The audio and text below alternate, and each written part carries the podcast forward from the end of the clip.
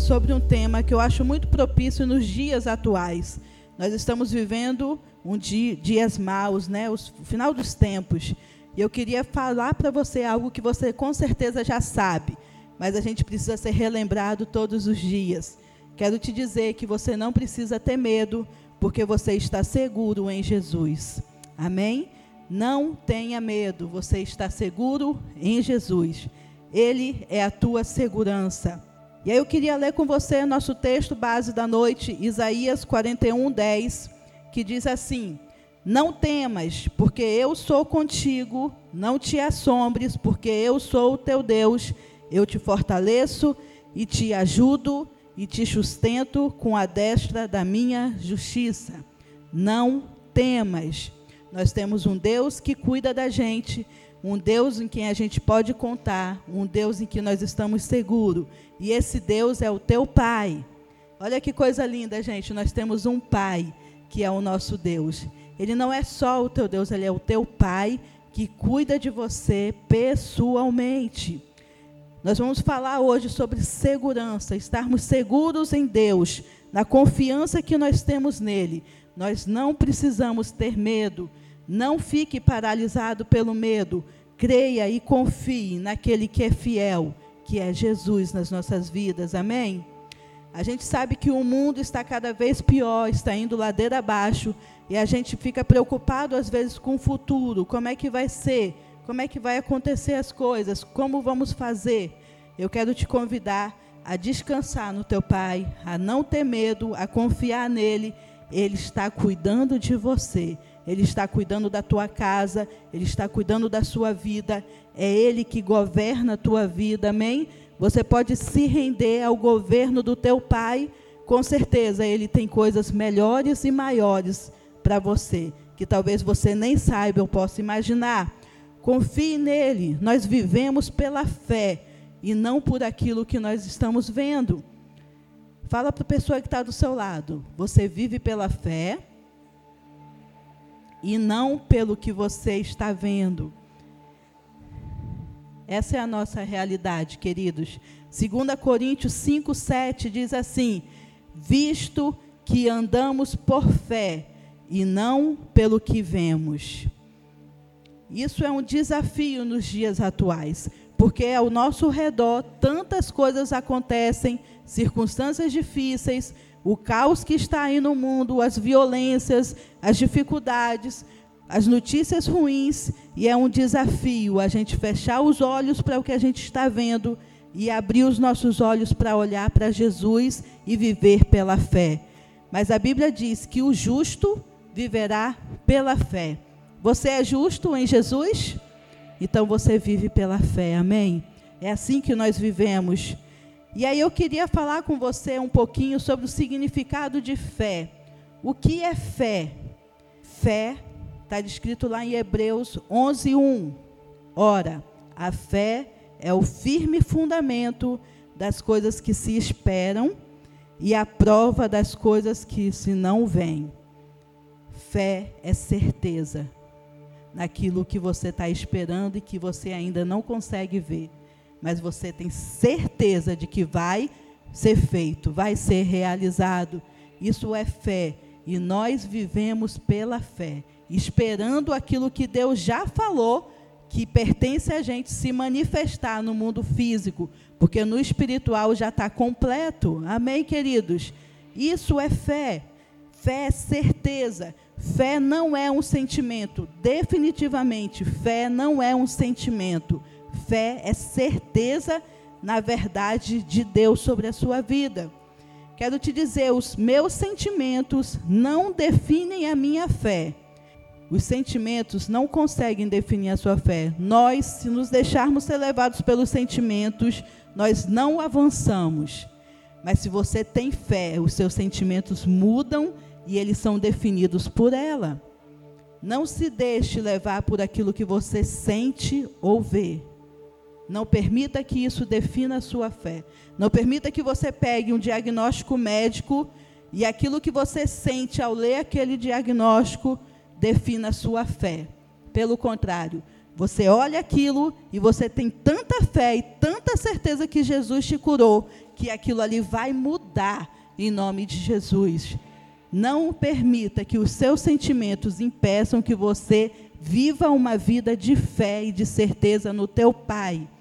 Nós não confiamos nos nossos pensamentos, nem naquilo que achamos, nós confiamos naquilo que Deus disse ao nosso respeito, aquilo que a palavra disse ao nosso respeito. Ela é a verdade, ela não muda. Tudo pode mudar, mas a palavra, ela não muda, e é nela que eu confio, amém? É assim que nós, como justos, vivemos, pela fé, sentindo ou não, eu creio porque eu estou certo, eu tenho certeza de que Deus falou a verdade ao meu respeito. Então, sentindo ou não, eu quero te encorajar a crer. Vendo ou não, eu quero te encorajar a crer, porque é questão de tempo. É questão de tempo para que tudo aquilo que você ainda não vê, você comece a ver. Amém? Porque a fé faz isso ela faz as coisas que a gente espera se tornar realidade em Cristo Jesus. Ele nos convida a viver pela fé.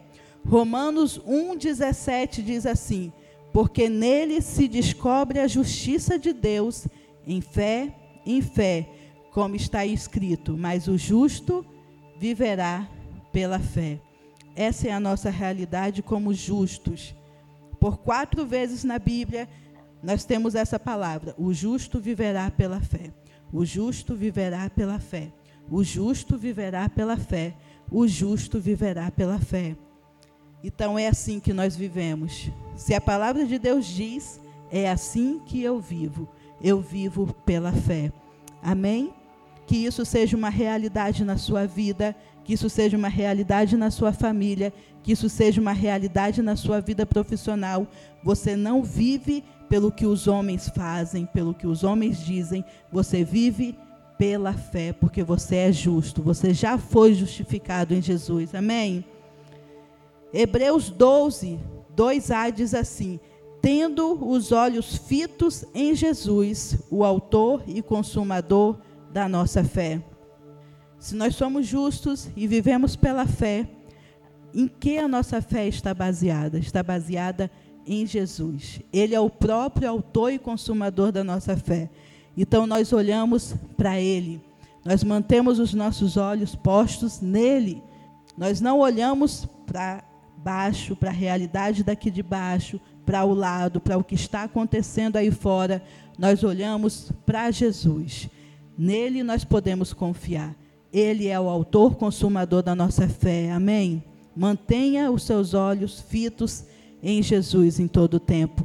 Não olhe para o lado, não olhe para trás, olhe para Jesus. Ele é poderoso para fazer infinitamente mais daquilo que nós pedimos ou imaginamos, porque Ele é bom, amém? Ele é poderoso, Ele é bom.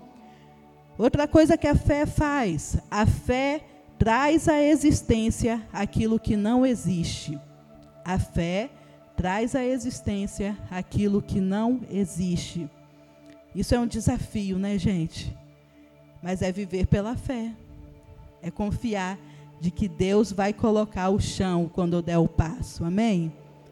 É nisso que nós confiamos. A fé traz à existência aquilo que não existe.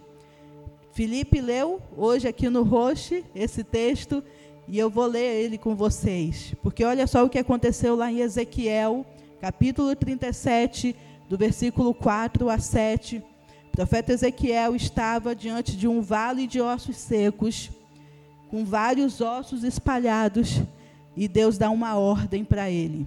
E Deus disse assim: Então me disse: Profetiza sobre estes ossos e dize-lhes: Ossos secos, ouvi a palavra do Senhor.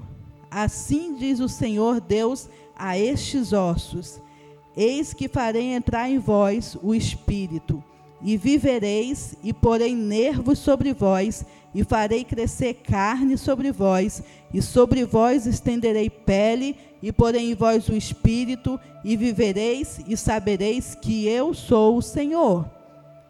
E o que, que Ezequiel fez? Ele foi lá, e fez o que Deus tinha mandado para ele.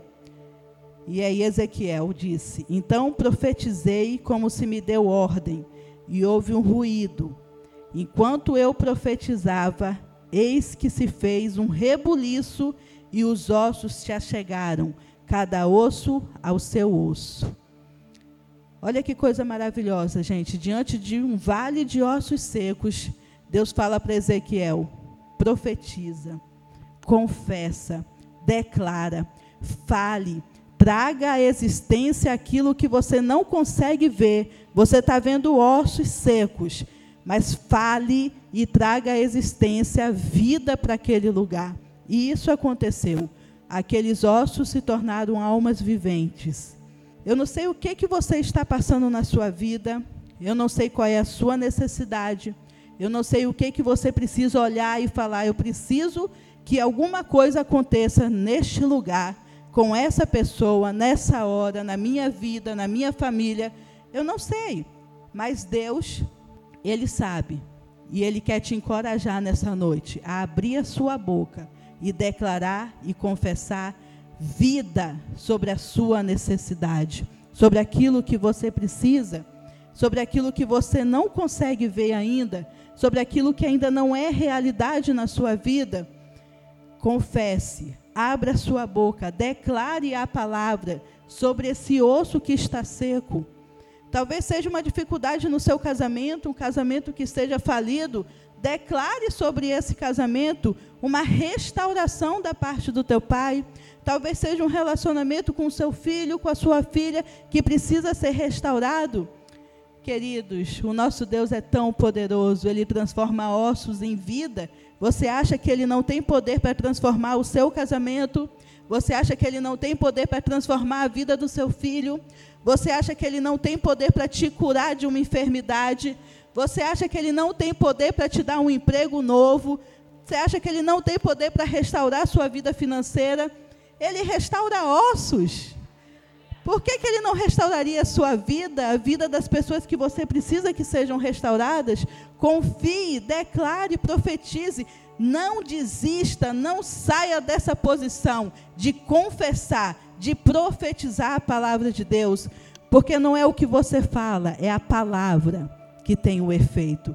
É a palavra que sai da sua boca que vai agir e que vai trazer à existência aquilo que precisa ser feito e vai se tornar realidade.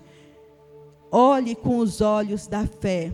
Eu sempre falava isso, quando eu olhava para aquele terreno ali, como o Felipe falou, sem forma e vazio, e eu já visualizava uma geração nova, salas, a nossa cozinha gourmet, porque a gente não pode ver aquilo que a gente está vendo aqui, a gente tem que olhar lá na frente e ver pela fé tudo pronto.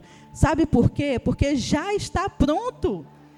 Já está pronto. Nós só precisamos abrir os nossos olhos e enxergar o que já está pronto. Jesus já fez. O que ele fez foi completo, foi consumado, já está disponível para você. Nós só precisamos crer, confiar, descansar nele. Então, traga à existência aquilo que ainda não existe pela fé. Amém? Viva pela fé. Nós vamos viver muitos milagres vivendo dessa forma, pela fé, crendo que é Deus quem faz, e eu só preciso me posicionar e crer nele. A fé nos faz acessar tudo aquilo que já é nosso no reino espiritual. É pela fé que a gente acessa tudo aquilo que Deus já fez e já disponibilizou. Deus nos dá tudo pela graça. Não é assim que a gente aprendeu? Deus nos dá tudo pela graça, mas nós só recebemos pela fé. É como se eu estivesse aqui, estivesse um banquete aqui, com um café da manhã maravilhoso, pão, queijo, frutas, leite, iogurte, aquele banquete ali, aquela mesa posta, está ali disponível. Mas eu não levanto para pegar nada. Eu fico aqui sentado esperando. É isso que acontece. Deus já disponibilizou tudo pela graça, mas eu preciso me levantar e acessar o pão, ao queijo, a fruta, e eu faço isso pela fé. Creia, Jesus já disponibilizou para você cura, bênção, prosperidade. Ele já disponibilizou para você família abençoada. Ele já disponibilizou para você tudo o que você precisa, está disponível. Mas você precisa se posicionar em fé e receber isso, tomar posse disso, alcançar isso. É meu, porque Jesus já fez por mim é meu, me pertence, é herança de Jesus, porque ele conquistou para mim. Então eu tomo posse, porque eu sou uma filha, um filho amado. Acesse as coisas que Deus já deixou para você, já disponibilizou para você pela fé. Amém, queridos? Isso vai mudar a nossa vida. Nós vamos sair de um patamar de só saber que as coisas acontecem para um patamar de viver a realidade da palavra em nossas vidas. Acesse a palavra de Deus, acesse tudo o que você precisa pela fé, porque Jesus já fez por você. Ele já fez por você e já fez por mim também. Amém? E aí eu queria entrar em uma questão dos inimigos da fé. A fé tem, tem muitos inimigos, mas eu queria hoje, nessa noite, destacar o maior inimigo da fé. O principal deles, esse inimigo é o medo. O inimigo da fé é o medo e ele é paralisador. Ele nos paralisa. Quando nós vivemos com medo, a gente não avança. Às vezes a gente é paralisado pelo medo. A gente não investe no nosso casamento porque a gente tem medo de investir nele. A gente não investe em novos empreendimentos porque nós temos medo de investir. Nós não investimos em amizades nós não investimos em servir na igreja porque a gente tem medo de uma experiência ruim que vivemos no passado. A gente para. Estou com medo, não vou avançar. É melhor ficar quieto aqui e parar. Eu quero te encorajar nessa noite a tirar o medo da sua vida e avançar, porque o medo é inimigo da fé. O medo faz a gente ficar no raso quando nós cremos e avançamos, confiamos em nosso Pai. Ei, deixa eu te falar uma coisa. Confia no teu Pai. Você não precisa confiar em homens, nem em pessoas, nem no sistema do mundo, nem na economia. Você precisa confiar no teu Pai, que é Deus. E avance. Dependa dele, confia nele. Avance em Deus. Não permita que o medo paralise a sua vida. Não permita que o medo paralise o seu ministério. Não permita que o medo paralise os seus negócios, paralise o seu casamento, paralise os seus sonhos, os seus planos. Confia no teu Pai. Ele é bom, ele está cuidando de você, ele está te guardando. Você está seguro nele. Olha só o que diz Romanos 8,15 pois vocês não receberam um espírito que os torne de novo escravos medrosos, mas sim o Espírito de Deus, que os adotou como seus próprios filhos. Agora nós os chamamos Abba Pai. Abba Pai, Paizinho. Quando nós éramos a velha criatura, antes da gente aceitar e receber Jesus como Senhor e Salvador da nossa vida, nós éramos escravos do medo, escravos medrosos. Mas hoje, em Jesus, você não é mais um escravo. Você não precisa ser escravo do medo. Você já foi livre disso, ele já te libertou disso. Ele te deu um Espírito Santo que mora dentro de você, que habita dentro de você, que não te deixa sozinho. Você pode permanecer seguro e livre do medo. Amém, queridos? Olha o que diz 2 Timóteo 1, 7. Porque Deus não nos tem dado espírito de covardia, mas de poder, de amor e de moderação. Você não precisa ser um covarde, você não precisa ter um espírito de covardia dentro de você. Porque Jesus já tirou esse espírito de você. Ele substituiu isso por uma pessoa que crê e que confia, que acredita de que Deus é bom e que cuida de você. Ele te deu poder para vencer.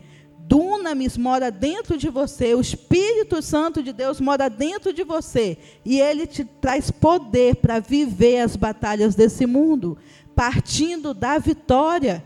Você não vai ser vitorioso, você já é vitorioso. E você tem um espírito de moderação, de equilíbrio, de estabilidade. Em Jesus nós somos estáveis e seguros, equilibrados, amém? É isso que Deus tem para gente.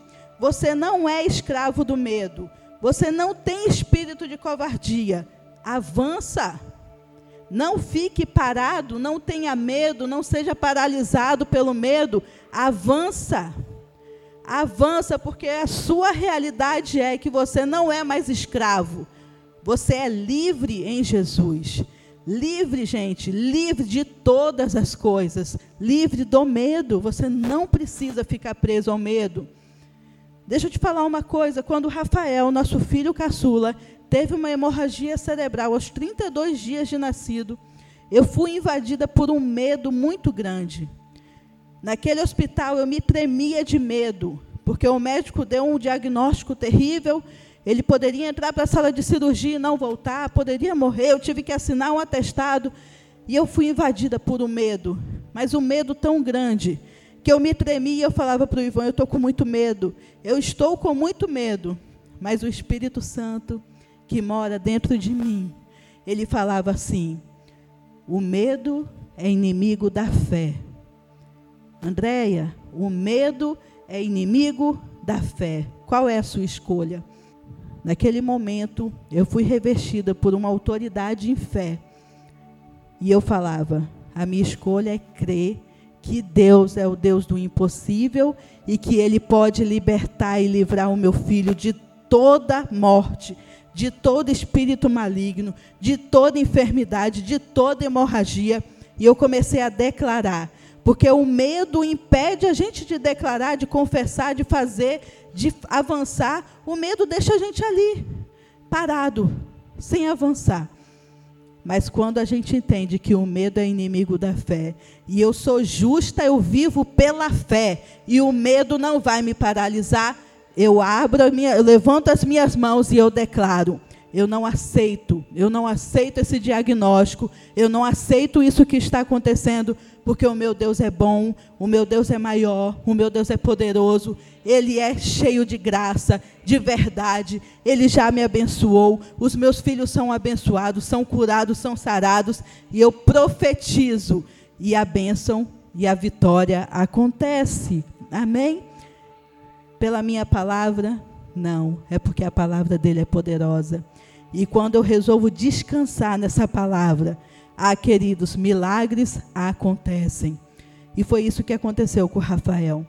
O médico saiu do centro cirúrgico, todo feliz. Alguma coisa aconteceu lá dentro que eu não sei explicar. Mas o Rafael está bem, ele está bem. Não seja paralisado pelo medo. O medo é inimigo da nossa fé. Ele impede a gente de avançar. Você não precisa ficar escravo do medo. Josué 1:9. Olha só o que Josué recebeu da parte de Deus depois que Moisés morreu e ele ficou ali. Meu Deus, e agora? Moisés morreu. Como é que eu vou fazer para guiar esse povo? E olha o que Deus diz para Josué 1:9. Não te mandei eu, esforça-te e tem bom ânimo, não temas nem te espantes, porque o Senhor teu Deus é contigo por onde quer que andares. Esse versículo aqui, você pode grifar na sua Bíblia e personalizar ele para você, porque é isso aqui que Deus fala para a gente todos os dias. Tenha bom ânimo, tenha bom ânimo, você não precisa ter medo. Eu sou contigo, não fique assombrado, não se espante. Porque eu, teu Deus, estou contigo, eu sou contigo, por onde quer que você for. Isso é uma promessa de Deus para a gente. Você não está sozinho. Deus é por você. Você não está sozinho. O Espírito Santo de Deus habita, ele é morada, ele mora dentro de você e você não está sozinho nele. Olha o que diz Isaías 49, 15. Pode a mãe se esquecer do filho que ainda mama? Pode deixar de sentir amor pelo filho que ela deu à luz? Mesmo que isso fosse possível, eu não me esqueceria de vocês. Deus nunca se esquece da gente. Você pode ser abandonado por amigos, você pode ser abandonado por um, pelo seu marido, pela sua esposa, por um familiar. Mas Deus nunca te abandona. Ele está com você o tempo todo. Ele mora dentro de você. Olha 1 Coríntios 3,16. Vocês não entendem que são o templo de Deus e que o Espírito de Deus habita em vocês? Queridos, isso aqui é muito poderoso. Quando a gente tem esse entendimento de que nós somos habitação, templo de Deus, que o Espírito Santo, o consolador, o amigo fiel, aquele que está com a gente todo o tempo, aquele que nos guia, que nos direciona, ele mora dentro de mim e eu não estou sozinho porque Ele está aqui dentro, isso é muito poderoso. A gente não se deixa levar pelas dificuldades do dia a dia, porque nós não estamos sozinhos.